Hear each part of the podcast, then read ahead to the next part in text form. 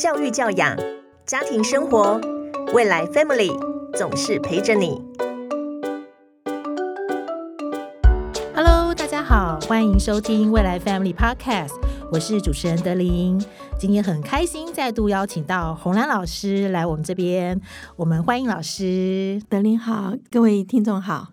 今天要聊的一个主题呢，也是一开始做 podcast 时候老师很关心的一个议题，就是孩子的睡眠。那我在这边要先跟听众分享一下，就是根据今年儿福联盟的一个报告指出，台湾儿少的平均睡眠时间是七点六二小时，其实远低于国际建议的标准八到十个小时，嗯，很令人担忧哦。先请问老师。到底睡眠对于脑部的发育的重要性在哪里呢？我们知道说，睡眠的时候，大脑会分泌血清张素、正肾上腺素，还有一个就是生长激素。哦，啊，孩子如果今天睡得比平常多一点，四十八小时以后长高一点，哦，那这生长激素。那么那是对于身体的生长，但是其实呢，在睡眠的时候，那个大脑对于神经的呃发育其实非常重要。我们看到在婴儿期的时候啊，那个 REM sleep 和 non-REM sleep，REM sleep 就是我们做梦嘛，快速的动眼啊，眼睛跳动的睡眠；另外一个呢，就是非素眼睡眠啊。在婴儿的时期的时候，大约是一半一半，可是到婴儿期的后期，比方说开始进幼儿园的时候，它就变成七比三。然后呢，等到他们进国中的时候，就是八比二哈。也就是说，你会看到说，在他很小的时候啊，我们在实验上看到九个月大的时候，婴儿大脑里面他一个突触跟人家的连接，一秒钟长四万个，而我们一般是一千到一万个哈。也就是说，在他小的时候啊，他的神经是大量在长，然后先长完了以后，慢慢做修剪。所以后来再去修剪，所以你今天让他睡得好的的时候，就是他要长很多的神经连接，然后才有东西让你去修剪嘛，哦，所以睡眠其实对孩子的大脑发育其实是非常非常重要的。老师，你也提到过，睡眠跟孩子的认知能力有关系哦。就是说，其实你提到那个聪明才智，不是你有多努力，而是你的大脑运作的效率。因为这里面最主要是我们晓得说，白天在工作的时候，我们会消耗到大脑里面的这个几个重要，我们说单胺类。那这里几样东西都是跟我们的学习是直接的关系。比方说，那个啊，血清张数哈，serotonin，它跟我们的记忆是直接的关系。那 norepinephrine 就是正肾上腺素，跟我们的注意力是直接的关系。那所以你今天如果睡得饱的时候，这两样东西使你学习的效果就会好。那你累的时候呢，当然就就会不好了嘛。所以这个睡眠是一个最重要的事情。你要学习有效果，你其实是先睡得饱啊。那我知道很多学生说，那那作业做不完哈。我们的做法是这样子：如果你真的作业做不完，那你先去睡。然后你把闹钟开早一个小时起来，因为你主要是要有效率嘛。我们做功课不是坐在桌子前面就叫做功课，是要有成果出来。那么你很爱睡的时候，头悬梁锥刺股已经在实验上知道是是没有效的了啊。那所以你先去睡，睡的时候呢，你的大脑呢就补充了这些重要的神经传导物质。那你闹钟开了，早上起来，那你趁这个大脑里充满了这个学习有关的神经传导物质的时候，你做功课可以事半功倍。好，所以其实像我们实验室是有放床的，有放床可以休息，是可以让他休息的。因为我很害怕，就是这么昂贵的仪器哈，你等一下给我眼睛看不清楚，按错了，那个把仪器烧掉了，那是更糟糕。所以很多学校也会允许学生，尤其是夜间部的课啊。假如说这白天上班，然后来夜间部上课，老师多半都会说：如果你现在很累，你就趴下来。你当然不能睡整堂课了哦，但是你趴下来一下，然后再起来。所以很累的时候，补个小眠这样子。对对对，哈，是的，哈。刚刚提到那个报告讲说，国际建议的标准是儿少应该是八到十个小时哦。老师可以建议，就是说，因为其实小 baby 生出来的时候，几乎大家都在睡，所以各个阶段的睡眠的需求的时间是不太一样，是真的是不太一样。其实我们也都知道，说在婴儿的时期哈，就是吃饱了睡，睡了睡饱了吃，对不对？那个时候我们是说，其实大人就尽量不要去干扰他啊，因为那时候真的是他大脑在发育的时候，孩子生下来大脑只有现在的。四分之一大，可在一年之间要长到百分之七十，哈，就是它这一年长得非常非常的多。可是，一岁到三岁，只有从百分之七十长到百分之八十五，所以这个就是 baby 是 baby 的时候是真的很很关键，就大量的长神经细胞的时候，我们刚刚讲过，说它先长出来，后面再来消减，对不对？那你如果没有材料给它消减，那就麻烦了。所以。Baby 至少在他六个月以前，基本上就是让他去睡了，他只要好好的去睡就可以。嗯，三个月以后，他头可以抬起来了啊，头可以抬起来以后，他的视野就变大，就慢慢开始叫主动。然后六个月就可以坐了嘛，哈，七坐八趴九生牙了嘛。九个月就最重要了。我们刚刚讲说，一秒钟长四万个神经连连接，就是九个月的时候。哦，他还一路长哦，长到两三岁，三岁以后慢慢慢下来。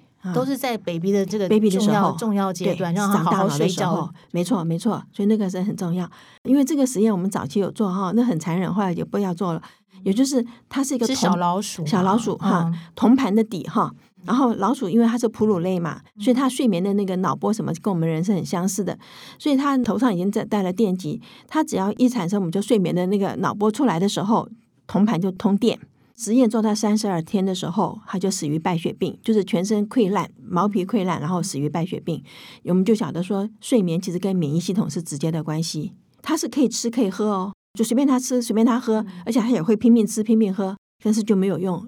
你不能睡觉的时候，免疫系统最后就是就是败坏。所以睡觉对 baby 来说真的很重要，很重要。对我们人也是啊。那到了比较大一点，比如说像说学龄的儿童，大概是多少的时间？其实哈，学龄儿童差不多都睡十个小时耶。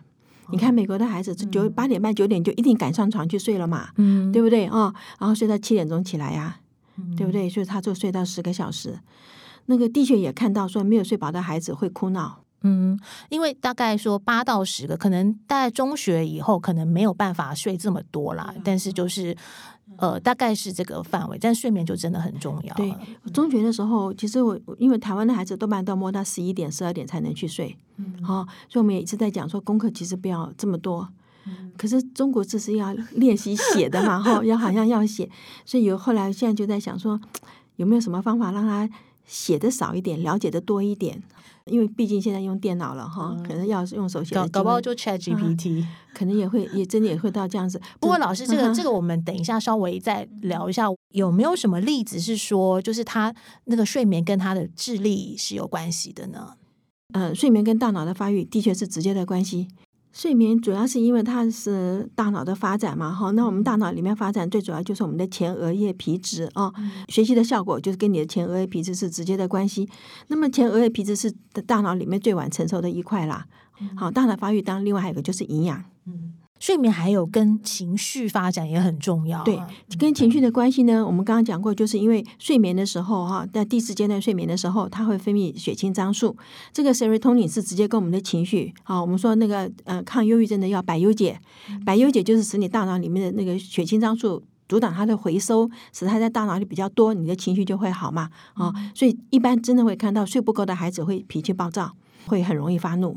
其实我们大人睡不够都会有起床气啊，对对对，我们说就当兵的人或者是那种必须要一直保持警戒心的那种人，所以他很容易就误扣那个扳机，就是明明这个人可能是无害的，可是因为你就是睡眠不足的时候判断力就不好了，就会误扣扳机。战争的时候常常发生很多这样子误杀的呃事情，你就睡不好的话，那个会有决策错误，对决策错误。所以我们常常是讲嘛哈，晚上不要做决策啊。早上起来做决策，晚上不要。所以它其实有一个生理时钟的。是啊哈，刚我们提到那个国际期刊在讲那个儿童生长的这个研究啊，那也有类似，就是说青少年是受到荷尔蒙的影响啊，那褪黑激素会延后分泌，成为一种生理时钟延时，所以可能容易成为夜猫族。所以老师可以进一步解释。这里面哈，其实我们人睡不睡觉，跟有两个原因哈。一个就是我们大脑里面有个叫做腺苷哈，就是肉字旁一个全，然后草头旁一个苷啊，adenosine 哈。那这个腺苷呢，是我们平常在只要你清醒的时候，你身体就逐渐的累积这个腺苷出来，然后它累积到某个程度，你就爱睡，就要去睡觉了嘛哈。可是那个它呢，就跟我们说的那个 melatonin 啊，它其实是两个平行的东西，它并没有交互作用啊。那那个 s u p e r s 嗯 c o s m e t i c nucleus 感受到这个光线慢慢变暗以后，它就会分泌荷尔蒙去通知松果体，叫它产生褪黑激素出来了哈。所以褪黑激素基本上就是告诉你说准备要去睡觉了，大脑要去准备去睡觉。可是那个嗯腺苷呢，就让你知道说你很累了。所以我们会看到一个呢，大白天，但是因为你刚刚搬完家，你躺下去你也会睡觉。哪怕你电灯都开着，天气很太光累太累，嗯因为你的腺苷累积的过多的时候，就会这样子啊。所以睡眠因为是这两个东西的关系，那么我我是觉得说青少年睡眠晚哈，因为它是个大脑里的关系，尤其是所谓的夜猫子，它是有基因上的关系哈。我们说你去往上推，你家里一定也有人是不睡觉的嘛猫子可。能就是爸爸妈妈也是夜猫子，啊 也有人讲说，当然因为小孩子是模仿大人，因为大人晚上都不睡，其实很多小孩子也是晚睡嘛。但是基本上他有基因上的关系的时候，我觉得说你就强迫他去早睡就没有什么用。还有一点呢，就是你躺在床上不想睡，你会越躺越不想睡。嗯啊，就是我们跟失眠的人说，如果你今天躺了二十分钟都还没有睡着，那你就起来做点别的事，看点书啊，干什么？因为你越躺那边就是就会越睡不着了哈。所以我想去改它的话，恐怕是没有什么效果的。因为刚刚老师也讲到说，那个有时候也是跟遗传基因有关系啦，嗯嗯嗯嗯但是有很多时候是青少年现在他就是因为荷尔蒙关系，所以对会晚睡。晚睡。嗯对，那但他们这个阶段又是学习最关键的时刻，其实是这样子哈，因为学习是学不完的，嗯可是身体是一定要先顾到的，对不对？我们说身体跟学习的话，我是先顾孩子的身体，我后管他学习，因为他一辈子时间可以去学。那我们先讲一个实验啊，因为睡不够的时候，他的 nature killer cell 哈，就是自然的那个呃那个杀手细胞，这个人如果是晚上嗯、呃清晨三点钟才去睡，到早上七点钟起来哈，因为现在很多孩子是这个样子哈，就睡四个小时。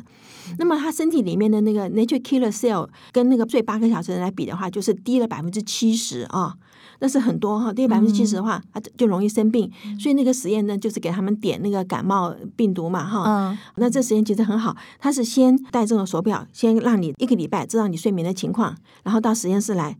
然后就给你点这个感冒病毒，看你那个发病的情况嘛，哈。那当然这样子以后呢，一组是睡睡满了，一组是睡四个小时，一组睡六个小时，这样这样下去。那么当然就发现说，只有睡四个小时的，就百分之五十就生病；所以有睡到六个小时的话，百分之十八。那睡饱的话呢，当然就少很多了嘛，哈。那这样子的时候，就晓得说睡眠跟那个我们的免疫系统有直接的关系。然后又发现说，他只要跟八小时人比的话，他少了百分之七十，这是非常多。最主要就是你今天少睡了，那我是不是可以，比方说下个礼拜，我们说我们开夜车嘛，啊嗯补眠哈，发现补眠没有什么用，因为他去测量一年以后，你那个 natural killer cell 的数量都还没有回到你正常的，所以这个实验。当时是个非常重要的实验，就是让美国决定去把他的上课的时间延后。嗯啊，而且这里面还有个关系，就是 nature killer cell 的作用是什么呢？是身体里面侦查有没有癌细胞，因为它的作用会把癌细胞的细胞膜戳破，把癌细胞杀掉嘛，哈。那非常重要哎，重要的嗯东西。那所以这样子的时候呢，就发现睡眠不足的人容易得癌症。所以我们现在有讲到说，他假如真的要轮夜班哈，因为这有时候是职业生活没有办法。那你就是不要一个礼拜一个礼拜这样的话，你就可能三个月吧，或者你一直都是做夜班。哦，它等于是稳定的，也是算一个规律这样规律，因为我们身体里面规律是非常重要的哈。规律的话，就是你的荷尔蒙不要一下高一下低，一下高一下低嘛，那它那个会容易得癌症。刚刚老师有讲说，呃，因为美国发现这个研究重要性，所以美国有有十八个州其实是延后中学的上课的时间哦。那我想这个延后上课时间以后，最大的好处是学生在尤其是高中在教室里打架的那个少了很多啊，情绪比较容易受控制好像成绩相对上也有提对高，对对，哈哈。其实真的是嘛，你睡饱了以后，你注意力能够集中嘛。老师讲的话你就听得进去。你注意力不集中的时候，我们不是也有说很想听，可是眼睛你们说眼皮打架，很想听，我还是没有就不知道人家讲什么，对不对？我自己有一次经验，就是因为我头痛，我就吃了止痛药。那止痛药就是让你去睡觉，因为睡了你的头就不痛了嘛。可那天正好是有演讲，而且是我们我们自己去请来的演讲者。所以那天我就不能去睡。我觉得我那天坐在第一排，我非常非常努力想要睁开眼睛，我真的就没有办法。所以这边的时候，孩子睡不饱，学习效果是很受损的。对，尤其是长期下来哦，对尤其是在青少年哦，这个延后上课这件事情，蛮重要的这个睡眠很重对要。，我想父母亲一定要了解，或者是执政者一定要了解一件事情，就是说知识真的是学不完，而且我们也看到知识现在更新的很快嘛。那你今天在学校里学的东西，出社会以后，真的叫做半衰期只有六个月。那我们医学院的书，比方说今年用这本书，后年就一定要改掉了，因为改了很多嘛。那既然是这样子的时候，其实是不需要说孩子一定要今年要学到什么东西，但是我们觉得他的健康，他不要生病，真的比较好。我们已经有看到每一次期末考啊、段考之前，很多孩子感冒啊，嗯对不对是压力，也是压力，然后睡眠睡眠不足嘛，这个都作用在免疫系统啊。哦，所以我觉得免疫系统真的是很重要的东东西，而且它也不是说我去吃什么药就可以来增加我的免疫系统，它靠你自己身体嘛。因为这么多的实验让我们知道说睡眠跟我们的免疫系统有关系，然后睡眠跟我们的阿兹海默症也有关系。因为发现说失眠的人、睡眠不好的人哈，他得阿兹海默症的几率比别人多百分之六十啊。那这里面就是有个医生，他发现说这个病人里面有百分之六十的人都有失眠的门诊。那后来就发现说，我们在熟睡的时候，我们的血脑屏障它的那个细胞，因为血脑屏障是它的那个格利亚细胞叫胶质细胞啊，它的血管壁很紧很紧，我们怕细菌进来嘛。那大脑自己的淋巴系统叫做肌淋巴系统，就是格利亚细胞的那个肌淋巴系统的 system。它是晚上的时候呢，格利亚细胞就缩小百分之六十，它那个洞就打开了，所以白天新陈代谢产生的废物哈，比方说贝塔 amyloid 这种类淀粉蛋白，它就随着脊髓液呢就送。出去，白天虽然也在送，晚上是白天的十倍。好，那所以就知道说，为什么睡眠不好的人就容易得到阿兹海默症，就是废物压在你的细胞上面了嘛。嗯，对，这个睡眠真的是太重要了，真的是很重要的事情。有时候你去想想看，说我们人睡觉的时候没有警觉性嘛，所以照讲。演化不应该让你有被人家吃掉的可能性嘛，对不对？我记得我们那时候上睡眠的时候，我们老师就说，那个 Hamlet 他的爸爸不是在后花园睡觉的时候被他叔叔从耳朵里面倒那个毒液进去，他就死掉了，对不对？那老师那时候就问我们说，那你睡觉的时候，人家在你耳朵里倒东西，你真的是没有办法知道嘛？对，已经倒流下去，从从你咽喉就下去了。他说，那你人为什么要睡觉？所以后来他才跟我们讲说，老鼠的实验不睡觉会死。啊，睡眠真的是很重要。对，刚老师也提到说，像美国一些州，它就是延后上学。台湾其实之前也是在讲说，就是能够取消早自习啊，可以让孩子可以，就是说他们睡眠可以更充足一点。因为讲起来是合理的啦，因为你随时都可以学习，嗯，你随时都可以学习。可是你的健康没有了，你是找不回来的。呃，如果说就在现阶段还没有办法晚上学的状态下面，怎么样去调整孩子规律的？